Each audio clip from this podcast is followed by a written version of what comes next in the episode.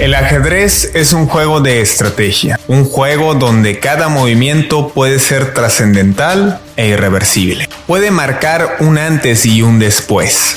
Por ello, es fundamental colocar cada pieza en el lugar correcto.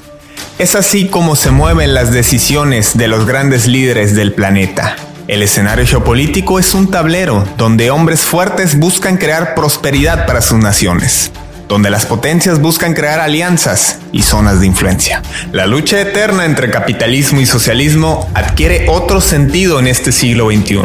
Una lucha de poder que se traduce en una terna por imponer un nuevo orden mundial. Una nueva faceta de la Guerra Fría 2.0. Esto es el tablero, la nueva Guerra Fría.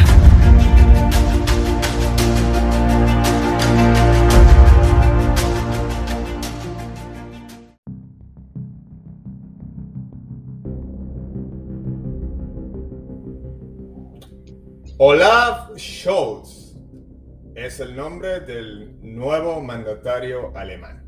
Al menos así lo indican las elecciones primarias, luego del ejercicio realizado el pasado domingo en Alemania, donde en una elección bastante controvertida, donde pues, la división quedó exhibida que existe entre los ciudadanos alemanes y al interior de la Cámara de Representantes, pues bueno, Ahora Angela Merkel ya felicitó personalmente a quien fuera su ministro de Finanzas, un hombre que si bien pertenece al Partido Socialdemócrata, también tiene algunos lineamientos que hacen pensar cuál va a ser su enfoque en el futuro gobierno alemán. Un hombre que se desempeñó como alcalde de Hamburgo y que estuvo, eh, fue señalado por algunos escándalos en cuestión de administración financiera y posteriormente pues también con todo lo de la pandemia, quien se encargara de las finanzas ante todos los efectos económicos que causó, por supuesto que era un personaje que habrá de causar polémica. Y ahora también llama la atención que proveniendo del Partido Socialdemócrata, que Angela Merkel, siendo del partido opositor, la Unión Demócrata Cristiana, pues habría que también es interesante puesto que algunas políticas que emprendió iban en contra de su partido y tenían un corte bastante socialdemócrata o de centro izquierda, como si quieran. Lo cierto es que quedan muchas incógnitas tanto al interior de Alemania como al exterior. ¿Qué va a pasar ahora con la Unión Europea? Precisamente en un momento de alta, no tensión, pero sí de por supuesto controversia ante las reformas fiscales que se vienen, ante las elecciones que habrá de haber en Francia, estos dos países que sabemos que son la cabeza del organismo y que poco a poco parece tener algunas divisiones lejos de fragmentarse, pero que sin duda causan muchos efectos en la política europea. Y bueno, que haya división en Alemania y en Europa es parte de lo que llamamos aquí la nueva Guerra Fría. Bienvenidos, gracias por conectarse con nosotros. Les saluda Fidel Gastelum y bueno, para tratar este tema nos acompaña, que le agradezco como de costumbre, Néstor Bustamante, quien reside en Berlín y quien pues ha sido testigo de, todo esta, de todo este ejercicio electoral, pero sobre todo de las protestas que se han alzado en relación a un tema muy polémico que es el alquiler en Alemania, del que ya estaremos hablando a detalle. Néstor, ¿cómo estás? Te saludo con gusto. Hola Fidel, es un gusto charlar con vos y con la gente que ve el programa y con Armando apenas se sume. Y sí, ha, sido histórico lo que ha pasado por primera vez desde 1949. La Unión Demócrata Cristiana, el partido de Angela Merkel, obtuvo menos de 30 puntos, cerca de 22 puntos. Así que ha sido una derrota, una derrota categórica para el partido de Angela Merkel, aún a sabiendas que Angela Merkel, si se presentaba por algún milagro a un quinto mandato, seguramente ganaría las elecciones, pero su partido no. Así que ese es un, un, escenario bastante complejo. Todavía no tenemos canciller en, en, Alemania. Angela Merkel se puede quedar por tiempo indefinido como, como, canciller hasta que la coalición, recordemos que para que se define un canciller hace falta un acuerdo del 50% más un voto y no tenemos eso ni cerca. Así que seguimos todavía en negociaciones. No hay ninguna novedad todavía en Alemania con respecto a quién va a ser el próximo canciller. Si sabemos, como vos bien decís, que Olaf Scholz el líder de la Unión del Partido Socialdemócrata ha sido el ganador de las elecciones con un solamente 24 y pico por ciento, que no es suficiente para, para ser mayoría y para ser canciller de Alemania por, lo pronto. Por supuesto, y llama la atención esta situación en la que, pues, eh, se ha, pues, es un poco complicado entender a lo que estuvo investigando el sistema electoral alemán. Y pues bueno, en otros países vemos que siempre hay dos figuras eh, muy marcadas de quién podrá ganar o candidato. Y cuando hay un resultado, pues siempre ronda arriba del 40%, porque aquí estamos hablando de un resultado del 25%. El segundo partido que quedó en disputa pues, es precisamente la Unión Demócrata Cristiana, el partido de Angela Merkel, que quedó con un escaso margen de 24%, es decir, no, hay un, no se puede dictar un ganador claro por esa situación. Y también es de llamar la atención los otros partidos, eh, sobre todo el caso de los verdes, que a inicios de este año estaban pujando muy fuerte y tuvieron el mejor resultado que han tenido en la historia de su, pues en su corta historia como partido. No obstante que por supuesto, pues se esperaba eh, quizá una reducción eh, o un resultado menos alentador, pero es de relevancia este tercer lugar que adquieren el Partido de los Verdes. Néstor, ¿cómo viviste estos días en Berlín? ¿O qué, qué, te enteraste? ¿Qué comentaste con tus vecinos? Entendiendo que en Alemania, pues, hay una gran cantidad, estamos hablando de aproximadamente entre 7 y 8 millones de residentes que pues tuvieron que ver las urnas pero no poder acercarse a ellas.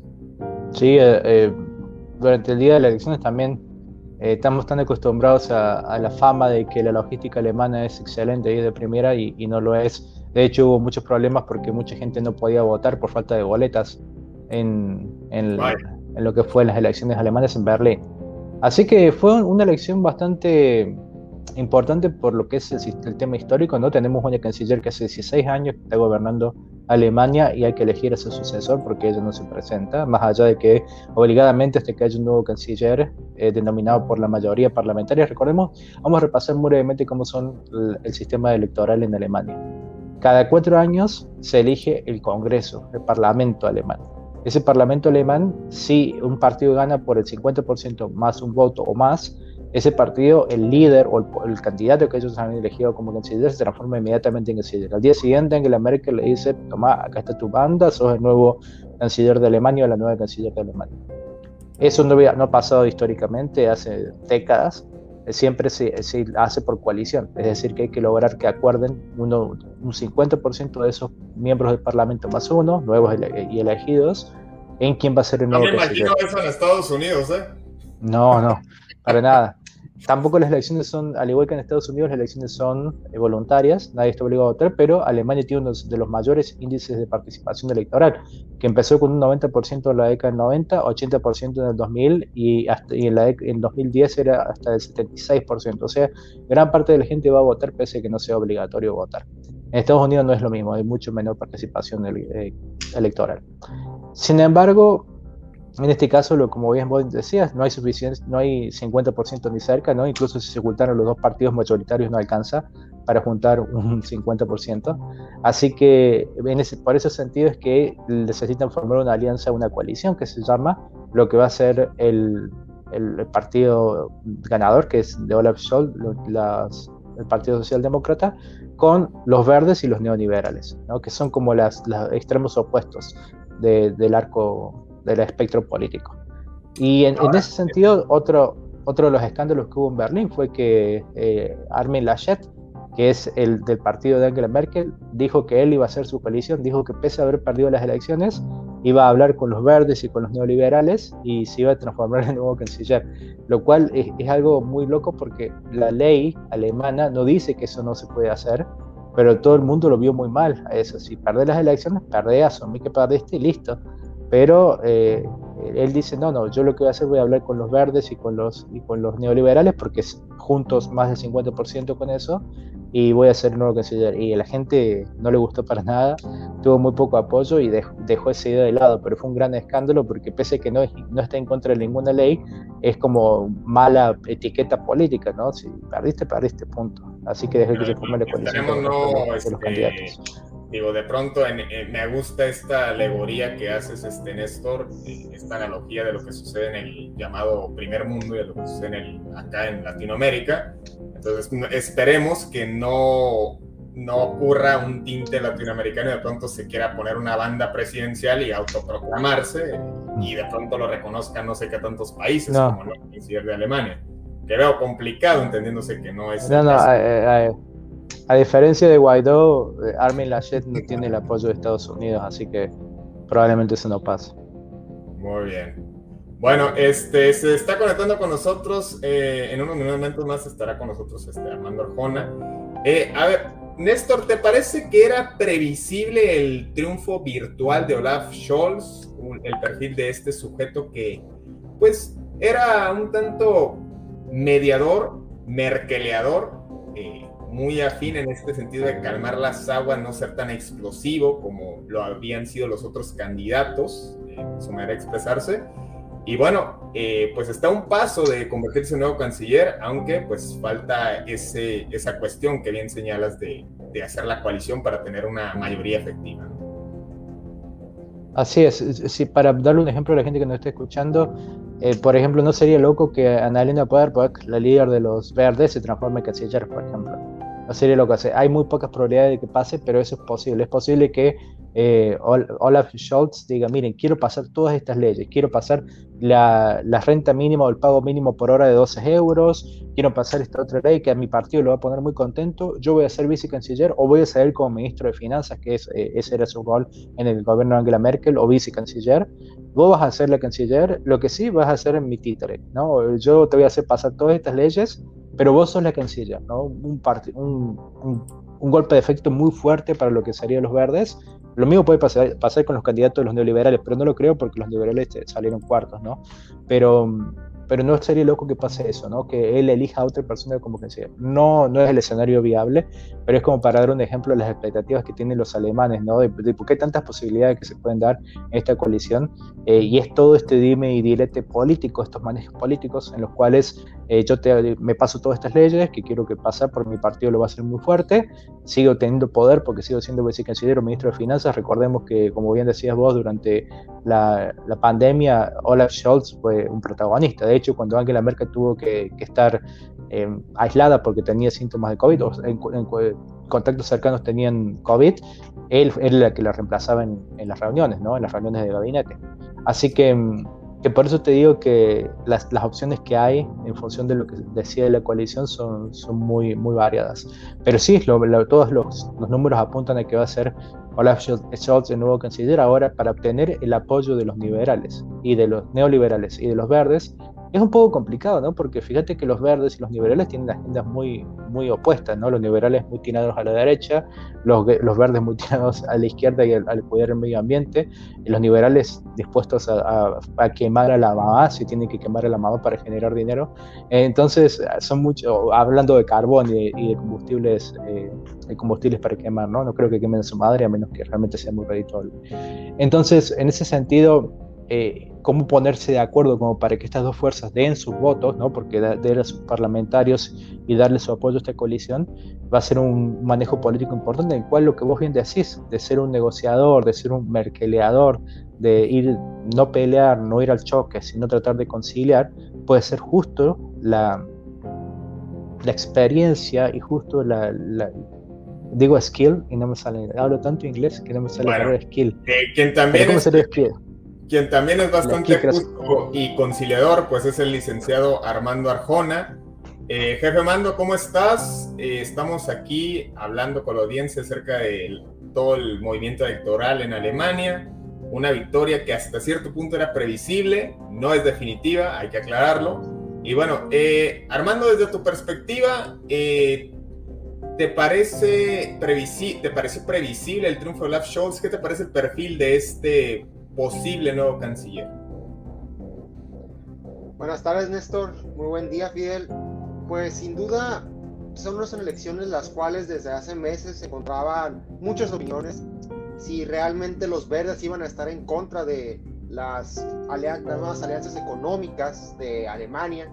Las eh, debemos entender que actualmente China es uno de los aliados más fuertes comerciales dentro de Alemania y más Rusia por la creación de este nuevo gasoducto Nord Stream 2. Así que desde hace unos meses anteriores se estaba viendo que realmente se encontraba un interés, pues, o sea, para saber qué postura iba a tener no nomás en el interior del país, sino en el exterior. Se escuchaba mucho que los, que los verdes iban a estar en contra de toda esta política eh, a favor del Nord Stream 2, al igual que se, se pronunciaron por lo mismo de China. Se vio también en los últimos días pues que la canciller Angela Merkel pues, estaba acompañando a diferentes eventos eh, políticos al candidato de su partido. Y pues de cierta manera los resultados de hace seis días pues nos pronunciaron que el ministro de finanzas pues Olaf Scholz fue el ganador. Y pues vamos a ver posteriormente cómo se forma este gobierno y sobre todo las coaliciones se está formando mucho que pues la coalición que tiene que hacer con los otros partidos pues se ve eh, que la más constante podría ser esta formación llamada Jamaica por la por los colores los cuales pues de los partidos los cuales se suman al, a la bandera jamaiquina. Así que vamos a continuar discutiendo o sea hay movimiento reggae en Alemania. Sí no habrán de ser muy fáciles o no Néstor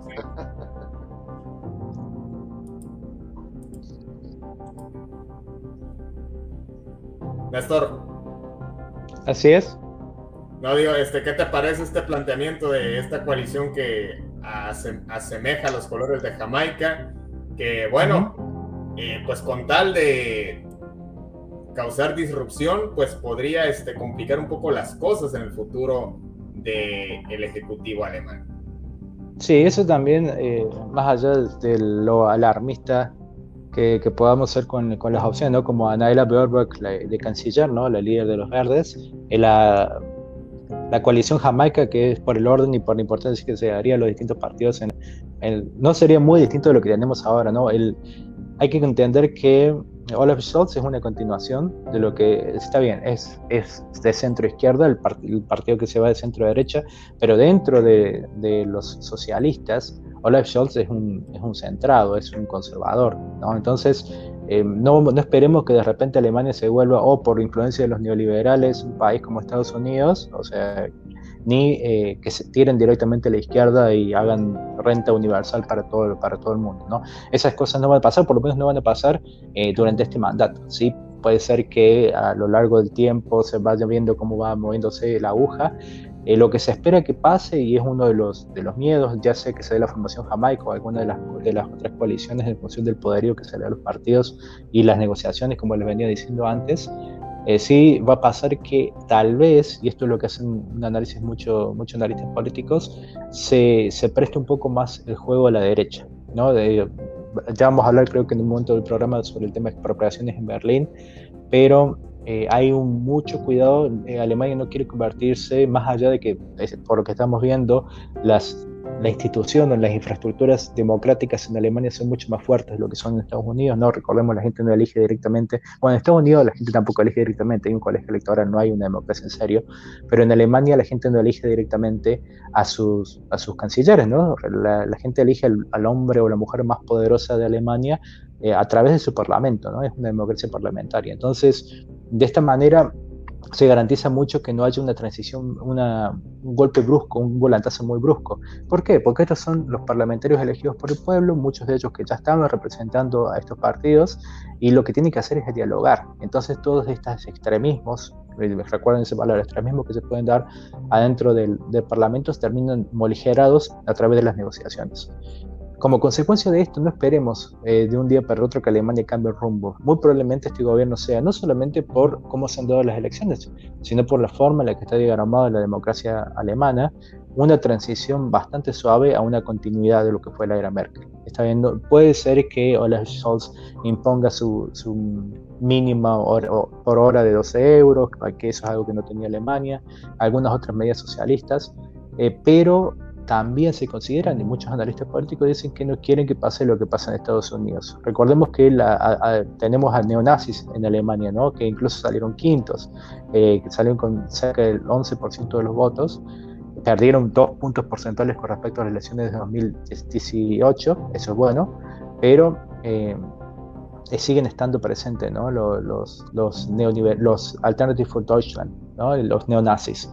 Y lo que quieren lograr el consenso, podríamos decir el establishment alemán, es que en las próximas elecciones o en, las elecciones a mitad de término o en las elecciones en cuatro años, no, no salten estos neonazis a 20%, no sean uno de las partes de esta coalición. Recordemos que en todas estas Jamaica y esta forma de eh, coaliciones posibles no hay mención de los neonazis, ¿no? Pese a que tengan muchos puntos, tengan más de 10 puntos porcentuales con respecto a miembros del Parlamento, tengan representación de cerca de 90 miembros del Parlamento, pese a eso, nadie va a ir a hablar con ellos para formar gobierno.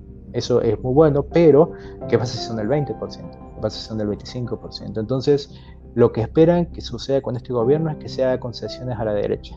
Está bien, concesiones. ¿Qué es una concesión a la derecha? Es darle pequeños caramelitos a, a esta gente que vota a Alternative for Deutschland para que no sientan que le, y para que no les permita radicalizarse. ¿Está bien? Creo que deben estar tanto que, por ejemplo, en los discursos de odio, por ejemplo, ¿Está bien? Por ejemplo. Recordemos que hay dos estados en, Alemania, que son Turingia y Sajonia, en los cuales ganó Alternative for Deutschland. Los neonazis ganaron, son la primera fuerza. En dos estados, de 16 estados alemanes, dos estados alemanes son gobernados en su parlamento mayoritariamente por Alternative for Deutschland. Es muy fuerte eso. Así que políticas migratorias, principalmente, recordemos que esa gente se basa, por el, se basa en el odio étnico, ¿no? en el odio al, diferente. Eh, tal vez eh, disminuir la inclusión, es que eso está muy complicado porque ahí tiene mucho apoyo popular lo que es el tema de la inclusión Así que lo que se espera es evitar que se radicalice esta gente. Eh, se está haciendo mucho en lo que es el control de medios. YouTube se censura constantemente, se censura antivacunas, se censuran eh, nazis, se censura todo este tipo de discurso. El tema es que muchas veces eso no funciona. Creo que deben conocer el efecto Barbara Streisand. Muchas veces censurar en Internet no da el resultado esperado, sino que un, es un efecto colateral. eso, eso quedó de manifiesto lo que pasó a inicios de año en Estados Unidos por ejemplo, ¿está bien?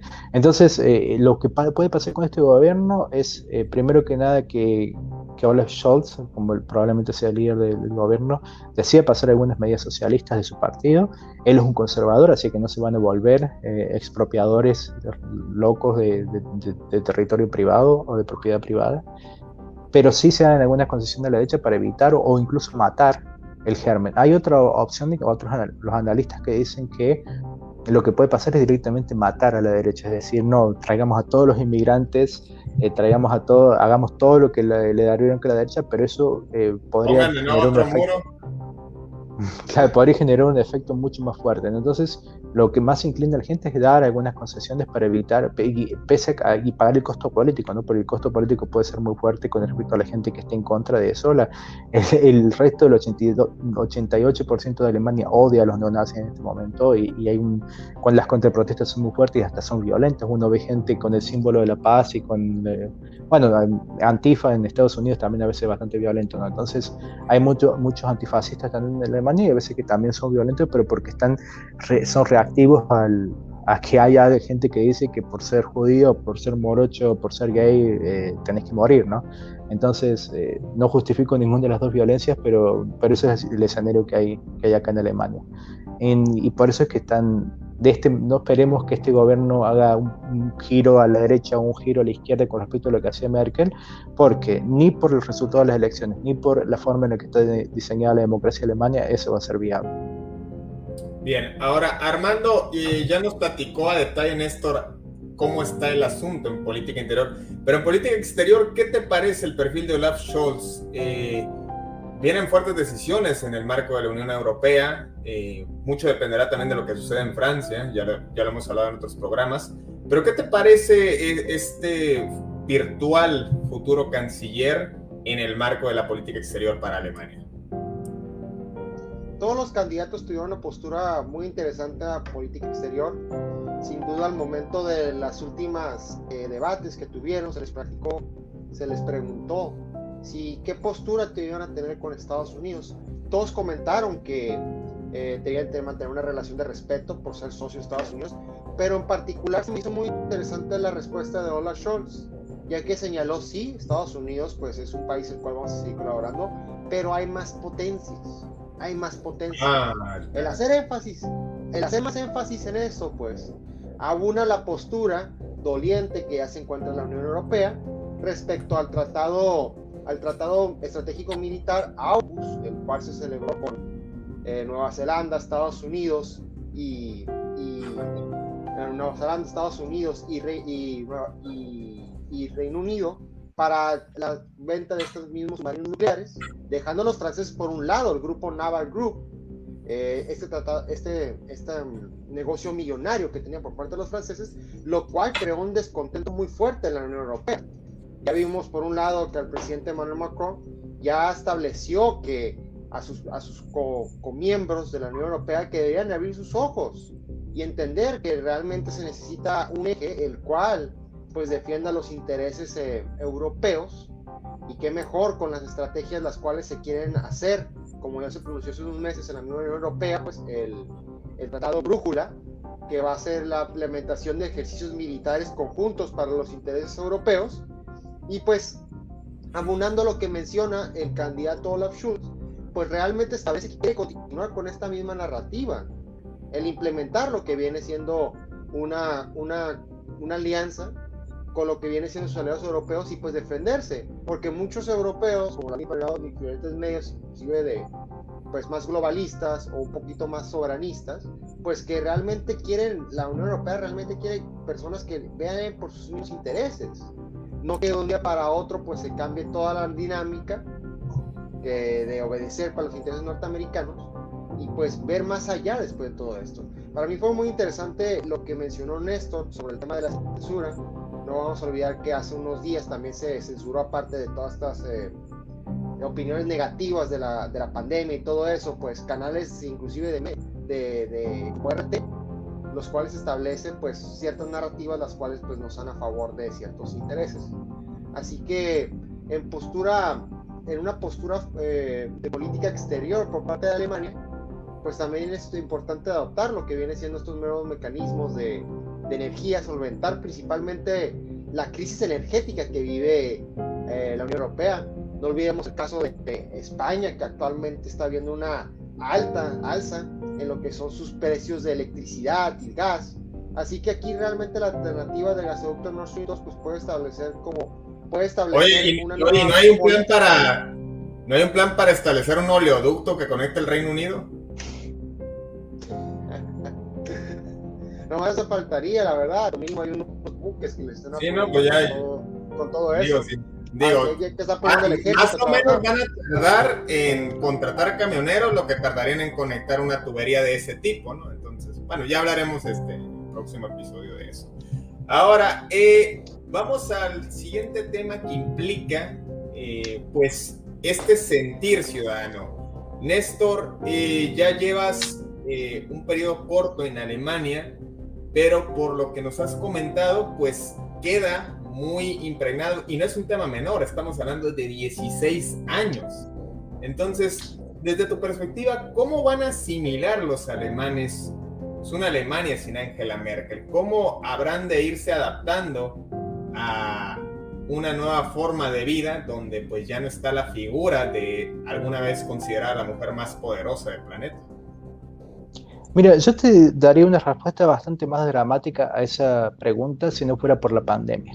¿Por qué? Porque Alemania, o sea, los alemanes, no hay que generalizar, no toda la gente es distinta, ¿no? Pero hay una fuerte tendencia en, en la gente que vive en Alemania a estar incómodos con el cambio. Está bien, por eso es que tienen el canciller. Después, antes eh, lo tuvieron Helmut Kohl por otros 16 años antes de Angela Merkel, ¿no? No es que tuvieran. Por eso una buena conexión a internet. claro, por eso, bueno, la conexión a internet es terrible y va a seguir siendo terrible porque les daría miedo cambiarla. Pero mm, creo que la pandemia ha venido a cambiar un poco eso, ha venido a mostrar al mundo que, al mundo y a los alemanes en particular, que la incertidumbre es algo con lo que hay que vivir. Está bien, todo el mundo de repente pasó, y, no solamente eso, hay, hay, un dato que no sé si lo deben tener, Alemania tiene una, inflación récord este año del 5%, ¿no? Probablemente ustedes me dicen esto, no es nada, no sé cómo será en México, en Argentina un 5% para países porque tenemos 100, 200%. 100, 200% de inflación, ¿no? Pero eh, un 5% para los alemanes que vienen del 1, 1,5, 2% era el récord anterior anual, un 5% de año a año es, es, muy fuerte, ¿no? Nosotros notamos, bueno, en los alquileres, que también vamos a hablar, y en la comida, en comprar queso, comprar, todo tiene inflación y, se nota en, cuando uno va al supermercado, pese a ser un 5%. Entonces, Este tipo de cosas le ha venido a demostrar al pueblo que la incertidumbre es, es, algo con lo que hay que vivir, que no toda la vida va a ser como parecía que era Alemania, que el, el pan costaba un euro todos los, los, días del año durante 16 años. Y creo que eso ha venido a ayudar a que no haya una crisis muy fuerte con que se vaya Angela Merkel. Va a haber una continuidad, la gente eso lo sabe y lo espera. Y mm, sí están ansiosos por quién va, cómo va a ser más, si va a ser la, qué coalición va a ser la que va a liderar Alemania pero no hay, no hay una especie de, de, crisis porque hay un cambio tan fuerte que Angela Merkel no va a estar. Aparte, Angela también, la forma en la que lideró a este pueblo no fue haciéndose una líder personalista, ¿no? más allá de que muchas veces hago chiste de que si Angela fuera morochita como somos nosotros tres, o probablemente sea una dictadora, ¿no? Pero, pero se, usa morocho en México, morocho en Argentina es el, el pelo negro, ¿no? Esto es ah, morocho. Está bien. Si, si Angela tuviera pelo negro, 16 años eh, de, de, mandato es, se considera dictadora. Pero como es rubiacita, no es una dictadora, es una, una líder hecha derecha. Pero sí, para ser... en México.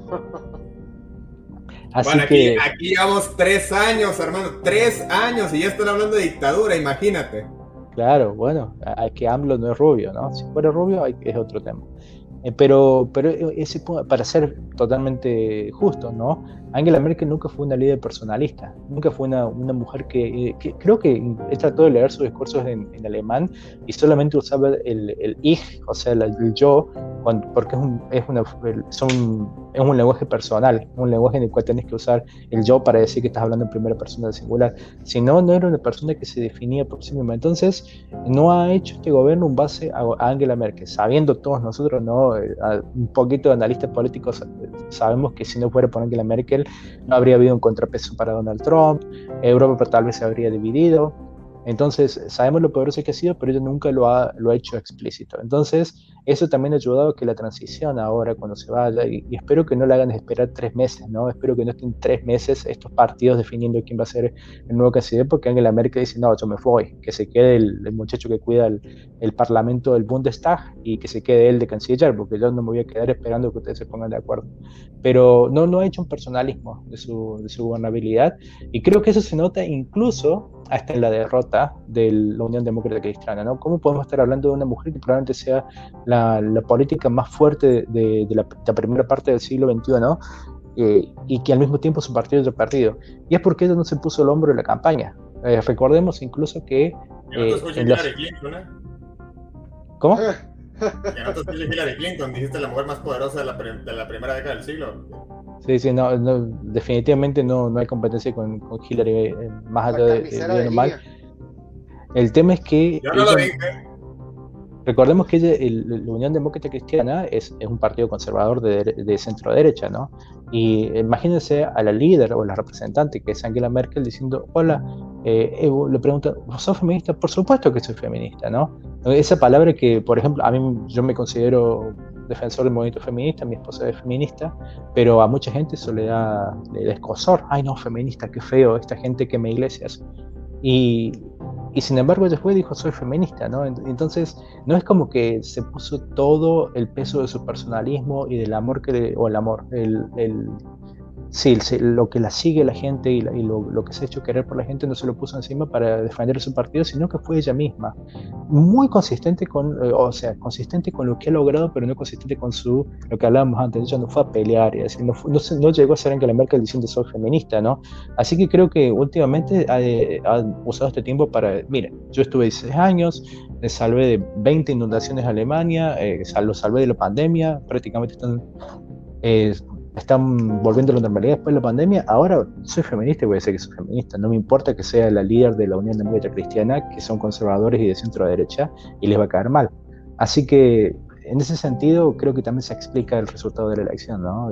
Angela Merkel no, no puso su cuello en, el, en, en, la guillotina de estas elecciones para ver si, si defendía a la Unión Demócrata Cristiana o simplemente continuaba, le daba continuidad a su gestión. Eso es lo que yo decidido hacer.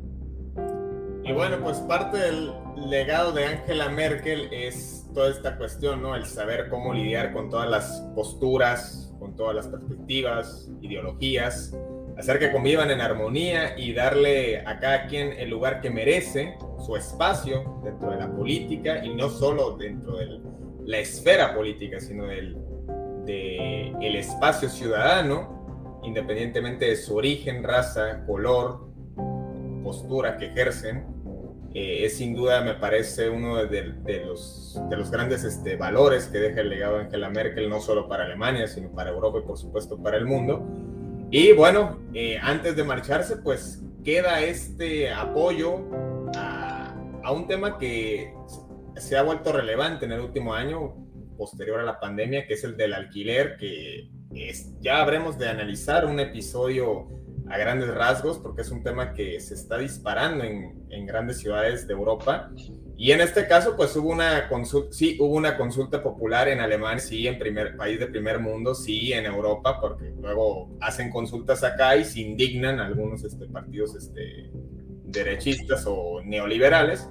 Pero bueno, eh, en esta consulta popular hubo 240 mil participantes, fíjense nada más la cifra, que votaron a favor de algo que podría eh, considerarse de corte socialista, una expropiación de viviendas ante la gran acumulación de propiedades que han eh, pues acaparado las inmobiliarias y que se busca pues una repartición más equitativa para el acceso a la vivienda de los ciudadanos, algo que si se platicara en Estados Unidos que me parece sería más de necesario, pues nos pondrían nos censurarían.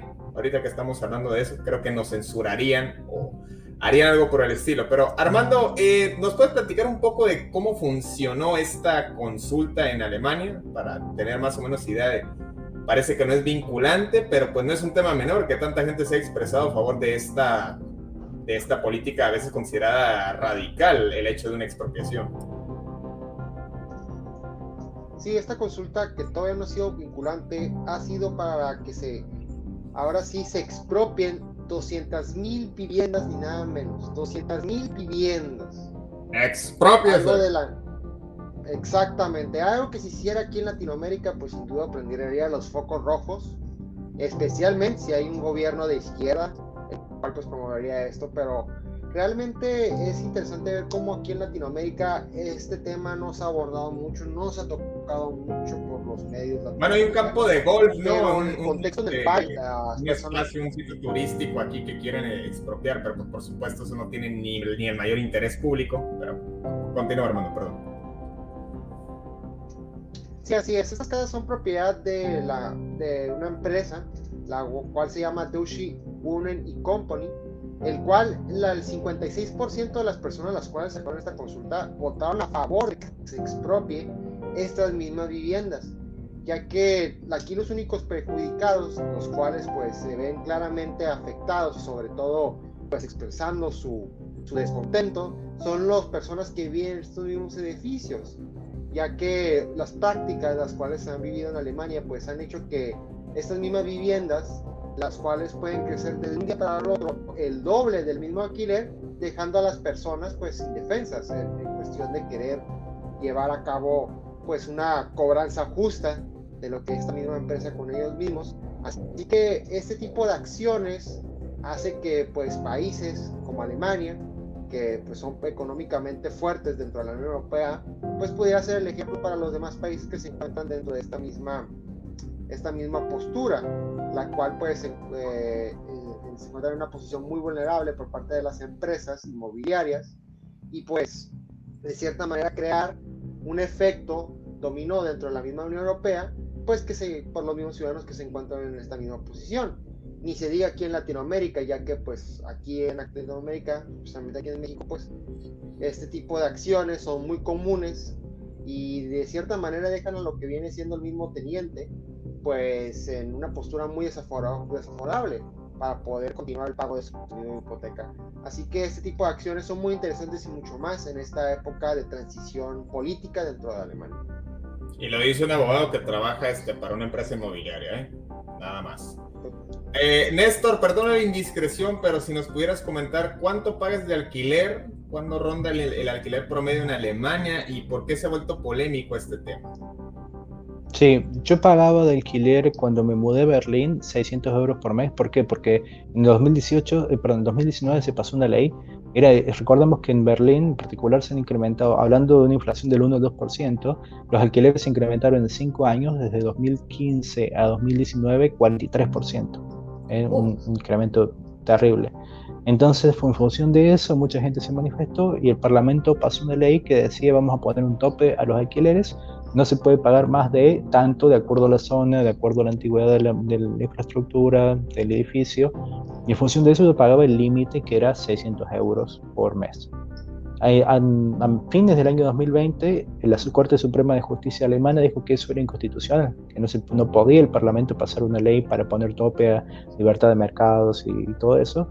Así que yo tuve que pagar eh, de 600 euros, pasé a pagar 1.400 euros y ahora me lo mantuvieron a 1.450 euros. Esto yo no sabía que se puede hacer. En otros países nunca lo había vivido, pero eh, unilateralmente eh, aumentó la, la, compañía y a su vez tuve que pagar cerca de 15.000 euros de retroactivo por todo lo que no había pagado durante el, durante el tiempo que tuve esa, ese beneficio. Es que no fue beneficio para nada. Así que...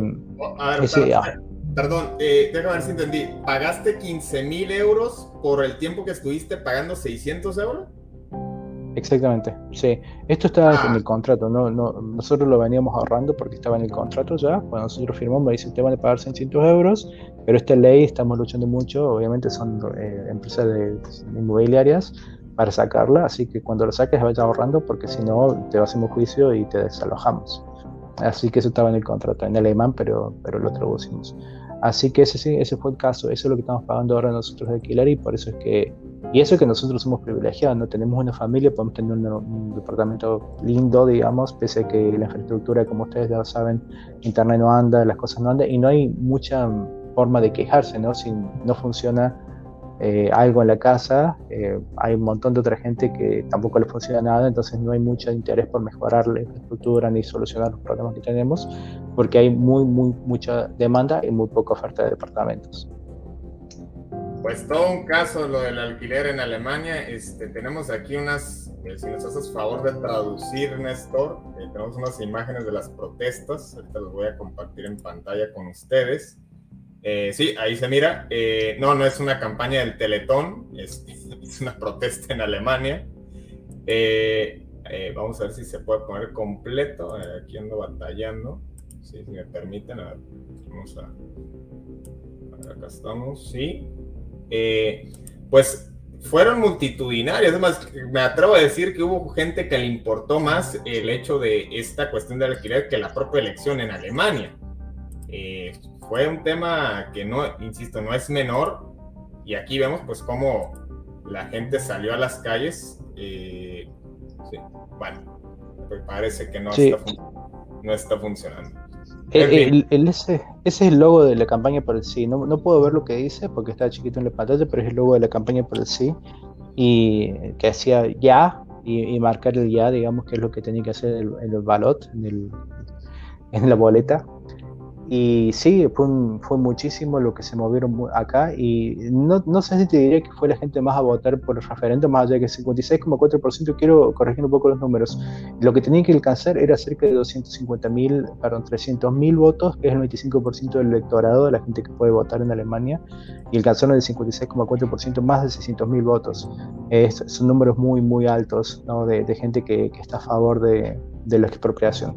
Quiero hacer alguna, algunos... Eh, algunas menciones. Número uno, la expropiación es constitucional, porque hay mucha gente que dice, no, es inconstitucional, Alemania es un país del primer mundo, bacanas. Alemania es un país del primer mundo y como muchos países del primer mundo dice que está por encima el bienestar público que eh, los intereses privados. Así que su constitución dice en, un artículo en particular que dada la necesidad pública o, del Estado de expropiar bienes, se va a hacer con aprobación del Parlamento y se va a definir eh, con expertos designados por el Parlamento cuál va a ser el resarcimiento em, justo que se va a proveer. Esta es la parte que no es socialista, ¿no? Porque de hecho eh, creo que están al tanto de que la semana pasada el gobierno de Berlín, perdón, hace 10 días el gobierno de Berlín compró 14.750 viviendas que pasan del dominio privado al dominio público, pero las pagó a 2.460, eh,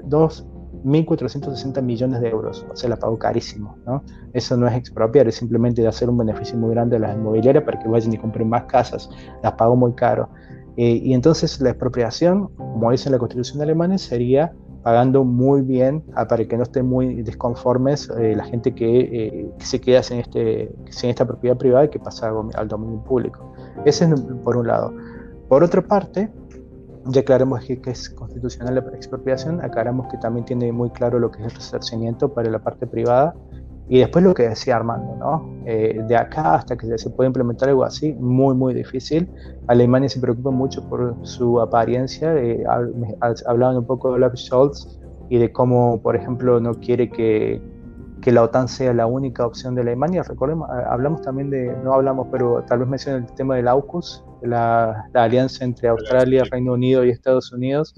Eh, ¿Por qué no se menciona Alemania? Alemania no se enojó por esto, porque Alemania desde la Segunda Guerra Mundial no, no puede tener sus propios submarinos nucleares, ¿no? Por obvias razones, ni armamento, pero Alemania es uno de los principales creadores de armamento del mundo, así que esto le impacta también a ellos. Así que tener una buena relación con los restos de las potencias del mundo les viene muy bien, y por la misma razón es que no se van a poner expropiar loco. Eh, o sea, si lo hacen, lo van a hacer bien, van a pagar bien su dinero, pero esto no quiere decir que se solucione un problema de la vivienda en Berlín, porque el problema que tenemos es que faltan 400.000 viviendas. El gobierno compró 14.750 y faltan 300.000, eh, 300.000, eh, 385.050 viviendas más para poder solucionar este problema.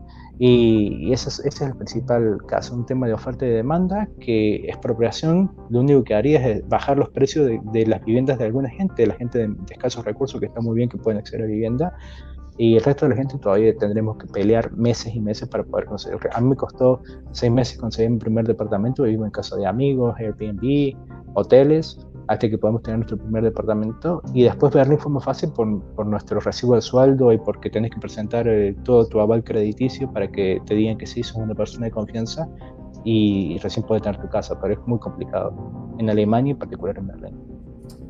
Bueno, pues ahí lo tienen amigos, sin duda todo un tema lo del alquiler en Alemania. Veremos cómo sigue esta situación, si termina siendo vinculante, si se toma con seriedad en el Congreso alemán aunque por lo pronto pues tienen que, solucionar lo primordial, que es esta coalición o esta negociación que forzosamente tienen que hacer en la política alemana para designar un nuevo canciller, que bueno, pues virtualmente de momento todo indica que será el señor Olaf Scholz. Néstor, te agradecemos enormemente que hayas estado con nosotros, como siempre un gusto compartir perspectiva contigo y te deseamos que pues, mejore las cosas allá en Alemania. Muchas gracias, un gusto charlar con vos, Fidel. Eh, Armando, un gusto charlar con vos también. Y tengo todos los discos de tu tío, ¿eh? excelente. Muy bien, Néstor, muchas gracias. Y aquí tienes casa para seguir compartiendo tu opinión. Muchas gracias, Néstor. Un gusto.